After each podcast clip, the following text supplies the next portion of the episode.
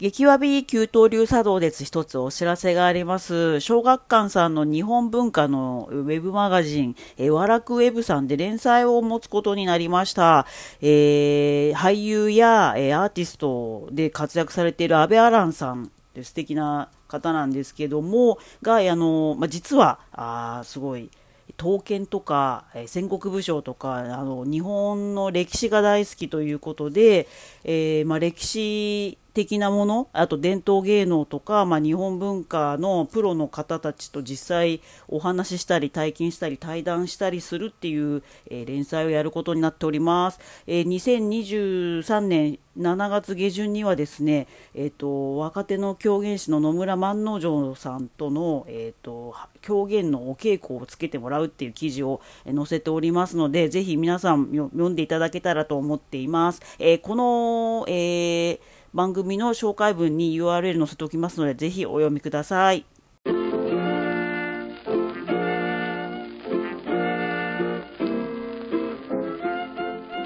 激わび給湯流茶道です。給湯流茶道はオフィスの給湯室で抹茶を立てる茶道ユニットです。信長や秀吉が戦の陣地内で茶会を行いリフレッシュしてたというエピソードをもとにサラリーマンの戦場であるオフィスで茶会をしようというコンセプトです。この番組では旧東流茶道メンバーたちが、えー、週末や出張先で博物館や美術館に行き、展示を見て知ったことをレポします。博物館や美術館で見た歴史の新ネタを食べる、えー、頭文字を集めて、ハッシュタグ歴史のハクビシン、よろしくお願いします。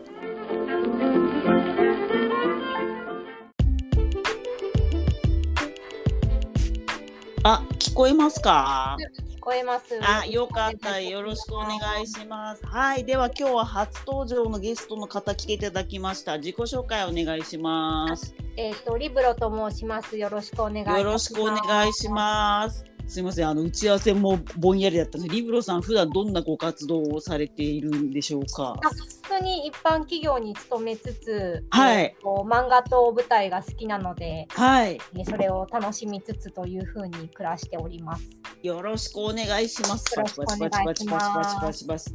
今日あのリブロさんをお呼び立てしたのはですね、え、ー、と2023年7月にやっておりました刀剣乱舞があの歌舞伎版になってあの初めて上映されたということで、でリブロさんはもう刀剣乱舞めちゃくちゃあだけではなく2.5次元ミュージカルもテニミュとかえーと、テニスの王子様でしたっけ、はい、すいません。ぼやぼや。いろいろ長きにわたってですね見てらっしゃるのであのでもちろん今回の「刀剣乱舞」の歌舞伎も感激されたということで今日はお呼びしましてよろしくお願いします。よろしくお願いします。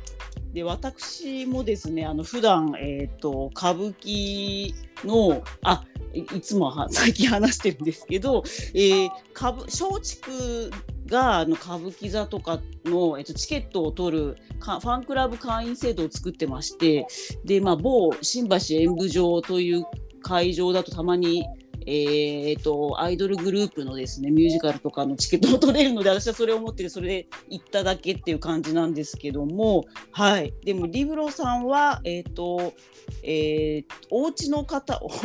あのお母様がすごい歌舞伎お好きなんですよね。そうですね。私母が歌舞伎が好きなので、子供の頃からたまに行っていて、うんうんうん、最近はちょっと2.5次元の方に集中してたので、私はご無沙汰だったんですけど、はいはい。とはいえ毎月今月はこれやるのとかチラシを見せられるので、大体はこう演目把握しつつ、ちょっとしばらく行ってなかったんですけど、なるほどなるほど。刀剣乱舞やるんだっていうので、そこをチケットを取りました。素晴らしいという感じで、あのお二人で届けていきたいと思います。はい、ででただ私はそのなんかちょっとまあその普段そのファンクラブに入っててチケットをゆるっと取っていっちゃっただけなんですけども、えっ、と刀剣乱舞はあのリブロさんがすごい見てらっしゃるということで伺いたいんですが、はい、あれですよねもうもう10年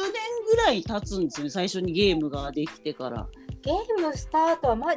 年は行ってないかなというぐらい。10年弱というぐらいですね、うんうんうん、はい、最初は本当にスマホでやるゲームとしてできたんですよね。最初は実はこれはパソコン用のウェブブラウザー版のゲーム。おえそうだったんだ。なるほど。あだからなんかあのちょっとなんつうのゲゲームのえー仕組みとしてはしょいい意味でしょぼいという。あすごくシンプルで本当ずっとクリックしてるだけっていう感じで 実はゲームがスタートした頃にはいは仲がいいそのゲーム好きの方に聞いたら、うんうんなんか全然ゲーム性がなくてあんまり面白くないって言われちゃって 辛くしたのでうんうんうんえば、えっと、任天堂スイッチとかプレイステーションとかによるようなゲームにやり込んでいる人からすると。戦略を考えたりこう、成長させたりっていう要素の差別化があまり他のゲームに比べるとないらしくて すごく。ので、はい。あの こうゲーム性が高いかって言われるとうんというふうにちょっとこうなんかなってしまう。なるほどなるほどなるほど。でまあまあ皆さん、まあ、私も全然やったことないけど、まあ、遠くから聞いた話だと、まあ、実在していたり、まあ、今はその本当戦でなくなっちゃったような史実の中に歴史の中だけにあるものとか、まあ、とにかくでもい一旦日本に本当にあったという刀が、まあ、イケメンのキャラクターになって出てくるっていうのは一旦正しいんですよね。そうですね。そのなんか 主人公のプレイヤーがなんかそういうもののこう記憶を読み起こす能力を持っている人っていう設定になっていて、うんうんうんうんうんそこをこう変えようとする敵が敵がうんを改変してしようとするふあのを、えー防ぐためにその刀剣をなんかうんうんうん。思いを呼び起こして刀剣男子っていうのを呼び出してうんうん。えー、とその敵を倒しに送り込むっていうのが基本のゲームの設定ですね。一応基本。基本のゲームの設定で、なので、えー、と元になってるのは本当実在して今も見れる刀剣だったりあと消失しちゃったりとか、ふんこう行方がわからなくなってるけど伝承上は残ってるみたいなはいはいはいはいはい。刀剣を全部擬人化してうんうんうんうん。キャラクターになってますね。そうですよね。で、まあ、そそこは私たちもぼんやりあのゲームやらない人も聞いてるんですけど、なんか前にリブロさんたちとお話しした時に、まあ、その、まあ、イケメンになって出てくんだけど、そのゲーム上で特になんか声優さん当てて喋ったりもしないし、ただ静止画がガタガタ動くだけっていうの。で一応声優はついてるんですよ。あ、すいません、間違えた。声優さんはついてるんですけど、はいはい本当にうんうんうん声優の人、まあうんうん本当に短いあの、うん自己紹介と,、えーとなるほど静止画3枚ぐらいが基本なんですよね。マリオとかみたいにゲーム上ですごい激しい動きをするとか、うんうんうんなんかグラフィックがとても綺麗ですごいきらびやかな動きをするとかっていうのは全くないんですよ。なるほど。ひたす静止画があの提供されて出てくるうんうんうん。だからあのはいはい本当に立ち姿通常版、はいはい戦闘版、はいはい。ついたバージョンぐらいしかなくて、なるほど、本当そのさ三つの静止画と、まあちょっとせいあの名乗るだけみた名いな感じ。乗りのセリフとあとは少しその しまあ歴史上つながりがある刀剣同士の会話とかあ出会った場合にね、俺は信長についてたけどお前はみたいな。そうそうお前も信長織田信長の時に一緒にいたよなみたいな なるほどです。そうそうそう。でもその話が面白いなと思ってて、なんか長く続くゲームとかって、ちゃんとキャラクターの設定が深いとか、人間関係が深いとか、なんかそういうイメージあったんだけど、そうリブロさんたちのゲームにもものすごい詳しいあの皆さんに聞いたときに、まあ、そう静止画とちょっと喋るだけでガタガタって動くだけで、まあ、いい意味で元のゲームのキャラクターたちの設定が緩いからこそいろんなそのメディアに展開した時に、えー2.5次元ミュージカルの監督さんはこう解釈したとかあのアニメだとこう解釈したとかっていう風に自由に設定ができたって聞いたんですけど。そうですねなんか普通漫画とか はいはい。小説とか漫画をこう舞台にする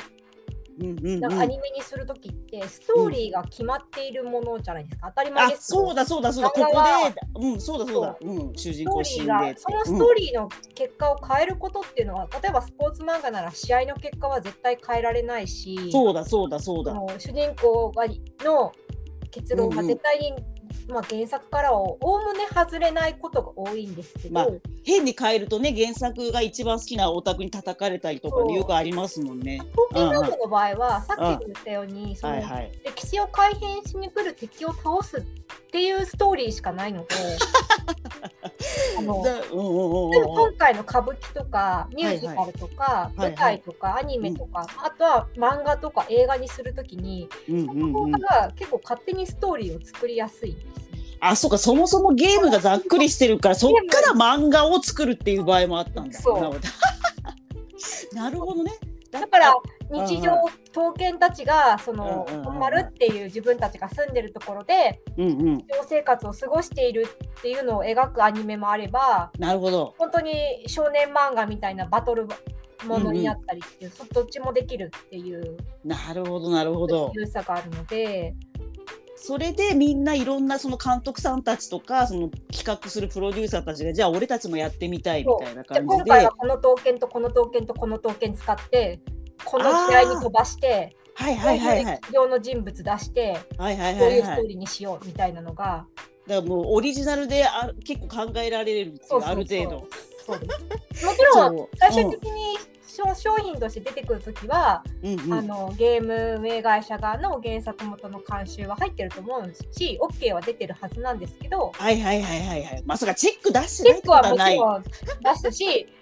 私たちが知らない裏設定でこうこれは NG とかっていうのあるかもしれないんだけどうんうんうんうんうんうん。少なくともその他の原作とかに比べるとうんうんうんうん。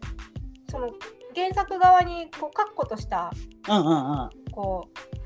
A というキャラクターが B をして怪我しになりましたみたいな物語がなるほどね。だからこの戦いの時にはこの順番でセリフを言ってったとかも一切ない。一切ないので。ガタガタガタガタってなってるだけだから。JPEG がガタガタガタガタなるほどね。だそれがめっちゃ面白い。なんかリブロさんがおっしゃってたのはそのあのテニスの王子様のミュージカルだとぶっちゃけいつも同じ試合の部分を切り出してやってるずっとずっと原作通りの試合の結果を繰り返してる。何中 VS 何中の。見ていく方見て見ていくとあの見てる方としては自分のあの、はいはい。ファンの学校がはいはい。1回ぐらいは勝つんじゃないかって思いながら見に行くけど結うん。局それは変わらないやっぱそこは原作通りでやっぱり勝つ中学校は一緒中学は変わらないんですけど。勝つキャラクターも絶対変わらないんですよ そうだその話が面白いなと思って。なので、まあ、それぞれの監督さんがそれぞれのその、まあ、メディアそのアニメなのか漫画なのか、まあ、バトル強めか、まあ、歌舞伎の場合はこのまた話すんですけど、まあ、すごい自由にしてるからいろんな解釈で楽しい公演がいっぱいあって、まあ、それぞれの公演に対してのファンもついてるみたいな私は漫画はあんま読まないけど 2.5次元で行くわとかそう分かれてるんですよねオタクの方たちも完全ね。に分かれてるし、はいえっとなんか刀剣乱舞は今その、うんあらゆるメディアうんうんうんにチャンネうルを持っているので、ん、すげえ。なんか興味を持った人じゃあどこから入ればいいかみたいな感じになってる気がしますね。だからなるほどなるほど刀剣なるほど。乱舞が好きですって言って全メディアの展開を追っている人もいれば、うんうんうんキャラクターが好きだからグッズは買うしゲームはやるけど別に舞台は見に行きませんっていう人もいればはいはいはいはい。アニメはあの、うんアニメでやってるから見るけど原作のゲームやったことありませんっていう人も多分たくさんいると思います。ああマジっすかなるほどね。全え然、ー多分それでいいんだろうなという。そこねななんかだむしろそれだからな長く続いてんじゃないかという説をそのリブロさんと他のオタクの方に聞いた時に感感動したというか。まあそうですね。その方がその原作からいろんなメディアへの展開がしやすいから、そうそうそうそうそうそう伸ば。しやすいなっていうふうに。それなんですよね。しかもその刀剣乱舞の最初のパソコンのえっ、とブラウザー版のゲームもも元でちょっとヒットしたやつをそのままっていうふうに言われてます。牙を使ってるだけとか。でもいいそこあだそういう方がいい場合もあるんだっていうのがすごいまずおもろかったっていうのがあって。そう そうそうそう。それでじゃあ今回のあのえっ、と尾上松也さんがまあさ最近40代になったのかな。まあもともと若手で頑張ってたけどいよいよ俺がまあプロデューサー兼監督兼みたいな。まあまああの主役っていうにはちょっとあれなんですけどまああのし一番偉いして偉い人の役でやった歌舞伎がどうだったかって話がまた爆笑だったのでちょっと伺っていきたいと思うんですが、あーはい、であれですね。さっきちょっと教えてもらったんですけど一応そのスストーリーの型が一応あってなんか歴史修正軍って悪いやつらがいてはい。あのまあ悪いかどうかももはや微妙ですけどその昔大昔にあった歴史を自分たちもそのタイムスリップしてそのまあ戦国時代なら戦国時代とか室町時代に行って勝手に人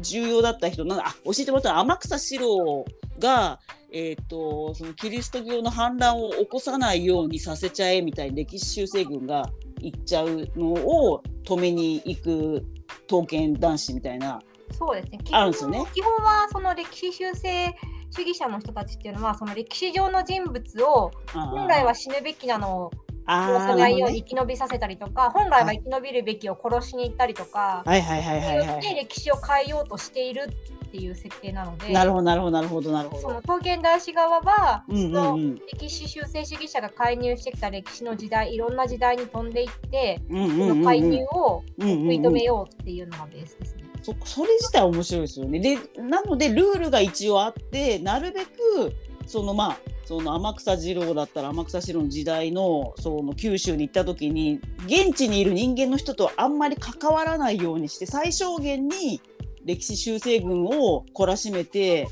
で歴史を変えないっていう主義者ですもんね刀剣男子たちは。それあそれがですね原作ではああうんその歴史過去に時代に飛んでいくときに現地の人がと全く合わないんですよ。あもはや合わないんだ。原作原作のゲームでは全く合わないんですよ。とにかまあく敵と戦ってるだけなので。あそうかそうかシンプルに作りたいから。あの現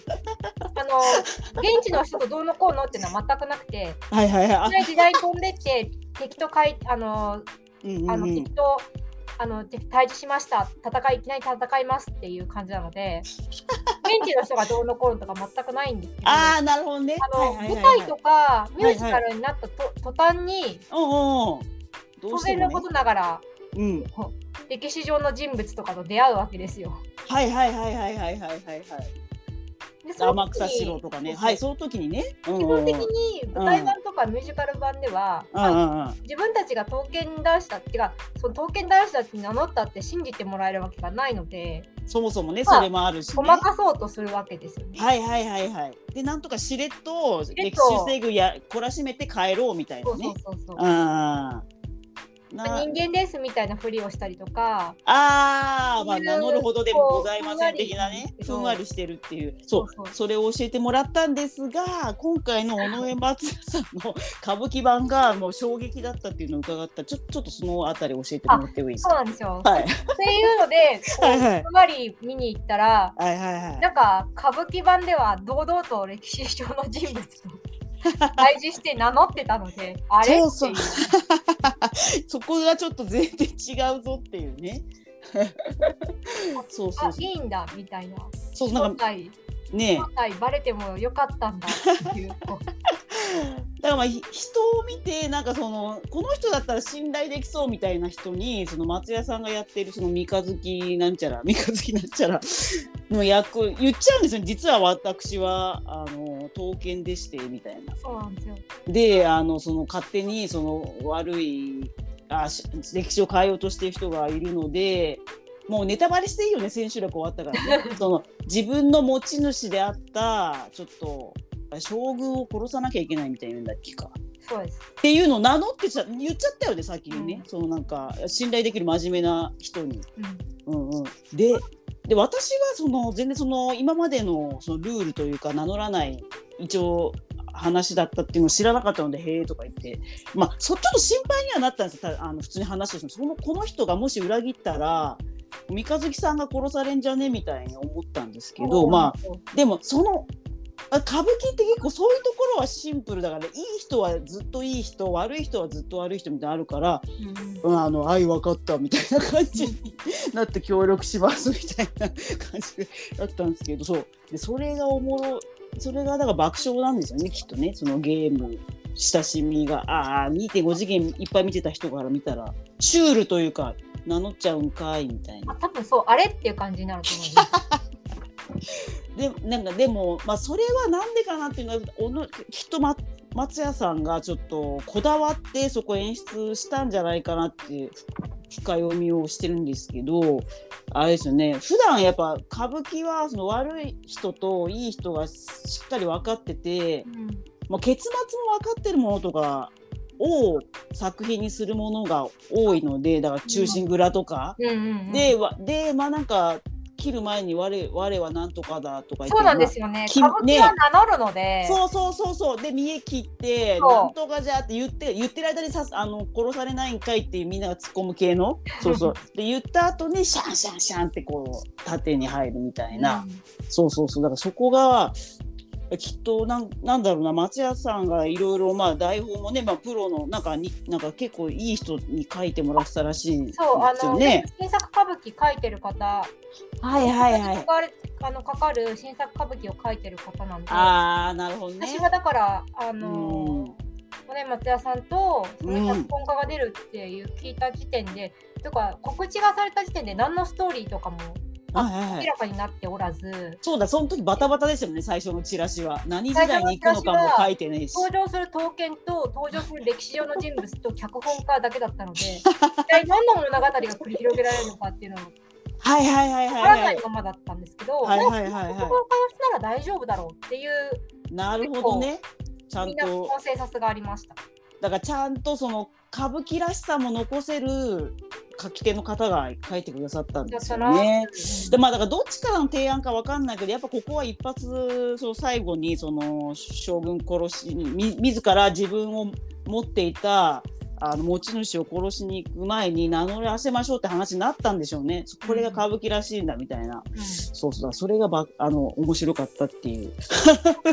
ところがありますね。はい、そうなんですよ。うん見てみてうんうんうんうん。相性が良すぎたなと思いました。私は「刀剣乱舞」のそのメディア展開が好きで、うんうんうんアニメも見たし漫画も読んだしその舞台もミュージカルも見ましたけど、はいはいはいはい。松竹さんがですねお金をかけて衣装まで作ってくれてそうだわ、オリジナルで万全。の対本体制で脚本家をつけ、そうや。いい役者を揃えほんとそう。イケメン売れっ子ばっかりよ。はい。やってくれてはいはいはい。なんて言うんだろうっていうこうなんかすごい贅沢なものを見せてもらったっていう気がします、ありがてえ。なるほどね。その辺、あと私が詳しくないからあんま分かんないで、雰囲気イケメンいっぱいだわいぐらいで思ったけど、だから結構気合い入れてくれて、当たり前ですけどね、その、刀で戦うみたいなシーンは皆さん2歳3歳から稽古してるね歌舞伎役者ばっかだから。でみんな踊れるし。そうだそうだそうだそ名乗りながらちょっとポーズ決めるみたいなねそのそこもかっこいいし。すごいなって、ね。あの、うんうんうんうんうんはい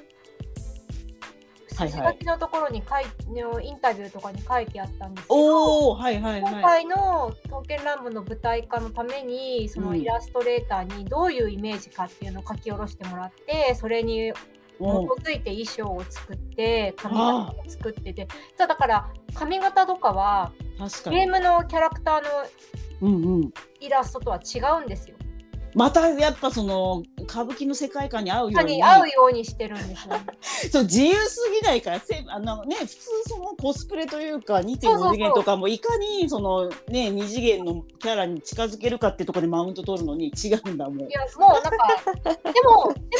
人気は一致してるっていうのがすごいなっていう。あなるほどねそこはやっぱそのキャスティングと全体の雰囲気ね。雰囲気そう全体の雰囲気は合ってるのにこううん、方とかは歌舞伎っぽいっていうところがね もう自由すぎる だからそこがやっぱそのいい意味でそのゆるゆるくそれぞれのメディアで一番いいやり方で作っていいよって言ってる感じが出てんでしょうね。多分そうですあね。いやおもろいいやーすごいねだからちょっとリウロさんたちと事前に話して盛り上がってたんですけどまあここまでその結構本気で予算もかけて松竹がやってくれたからこれシリーズもう成功したらシリーズ化すんじゃねえかみたいなねいやぜひシリーズ化して今度は歌舞伎座でやってほしいですね。あそうだよね今あのねずっと新橋演舞場でやってきたその初音ミクと中村獅童のね演目も5年目か6年目まで来てうんいよいよその本丸の歌舞伎座にぶっ込むんですよねついに。いやでもねどこまで集客ができたのかわからないんですけどあれあんまり良くなかったのかな？あいやあいやどうだろうなわからないけど。うん。でもわ破格の回数やってたのは事実ですよねそうですね。であの、うん、かなり若い層とか要するに今まで歌舞伎を見たことない人とかも見に行ってるのでだから自作作ってくんないかなというまああの再演でも構わないんですけどはいはいはいはい、まだ刀剣たくさんいますのでねえ。そうそうそうそう。書いていただいていいんですよっていうあの歌舞伎の演目と縁の深い刀剣もたくさんいらっしゃいますのでとかそれだわ。そうそうそうそうそう、ね、あそうっすよね。だからもともとのその古典歌舞伎にもそののこね仇討ちする時におお死んだお父さんの刀で最後切るとかやってっからね。で名乗ってるよね。この盗まれた刀が見つかったとかって。なんならそれをゲームに逆輸入していただいて、うん、新キャラね。松屋さんの新キャラで出るとかちょっと顔が松屋に似てるとかあるある全然構いませんの。全然構いません。そうそうこれでなんかうまくいけば、まあ、ここから今度刀剣乱舞歌舞伎が今後100年200年って歌舞伎座でやるようになるとこれが古典になっていくみたいなちょっとエモ,、エモさを感じますねだって今まであ、まあ、歌舞伎もいろんな種類があるから江戸時代の本当にあったなんかあの美人の人が自殺したスキャンダルをもとに作ってるみたいな歌舞伎もあるんで、まあ、当時のものすごい話題になってたあのニュース芸能的なニュースが歌舞伎当時されてそれが今古典歌舞伎になってるとかあるから、私たちが歴史の生き証になれる可能性があるっていう。だから100歳ぐらいまで自分たちが長生きすれば、まあ、50年後のあちょっと年がバレそう560年後の 歌舞伎座見に行ったこれも10回目かとか言ってね見れるかもって思うとこうエモいっていう。はい。そんな感じですかね。そうですね。ああいやいやいやいや。なんか他に言い残したこととかありますか？特に大丈夫ですかね？はい。どうですかね。あの、うんうんうん、今今ちょっと見てたら、えー、はいはい。7月27日の千秋楽は、はいはいはい、見逃し配信もやっているので、おおマジかじゃあ。末までやってるのでぜひ見てほしいなおおじゃああのこれを聞いてちょっとで見てやるかっていう方はぜひお願いします。とにかくですね私が最近推してる尾上右近さんの方がものすごい仕事をするので、まあ、ほとんどあの人だけが働いてるぐらいの。皆さんぜひ見ていただきたいなと思っております。はいじゃあすいませんお忙しいところお呼び立てしてすみませんでした。はい、はい、じゃあリブロさんまた機会があれば遊びに来てください。ぜひぜひよろしくお願いします。はい、今日はありがとうございました。ありがとうございました。はい、失礼します。